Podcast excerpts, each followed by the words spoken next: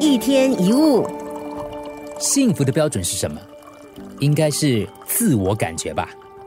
每个人的幸福都不一样，有人认为可以睡好觉就是很幸福，也有人认为看着孩子一天天长大就很幸福，或者是有人骑脚车到处晃晃，他就觉得很幸福了。其实，只要觉得自己是幸福的，就是幸福，因为除了你之外，没有人能够代替你去衡量，代替你去感受。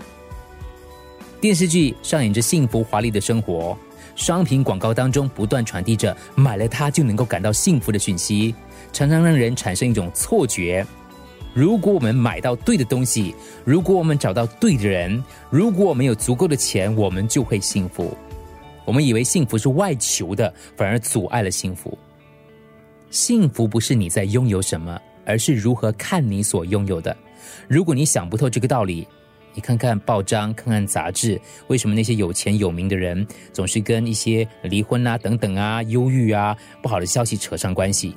因为幸福是无法以逻辑来衡量的，幸福无法用钱去兑换，因为幸福不是外在，而是内在的感受。做个比喻，感受呢就像是一，一二三四五六七的一。假如你把零放在一后面，你就有十一零。如果你把另一个零放在那个十后面，你就有一百。你在一之后所放的每一个零都是好的。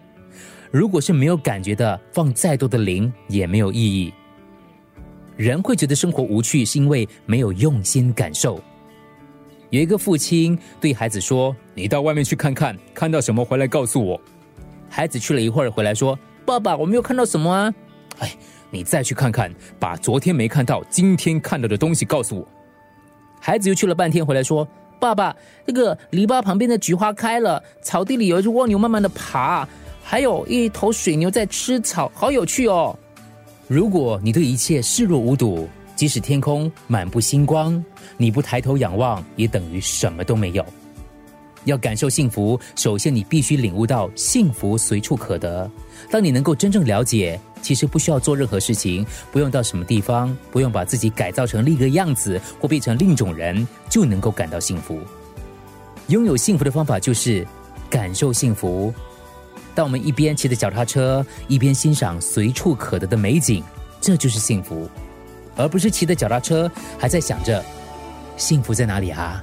一天一物。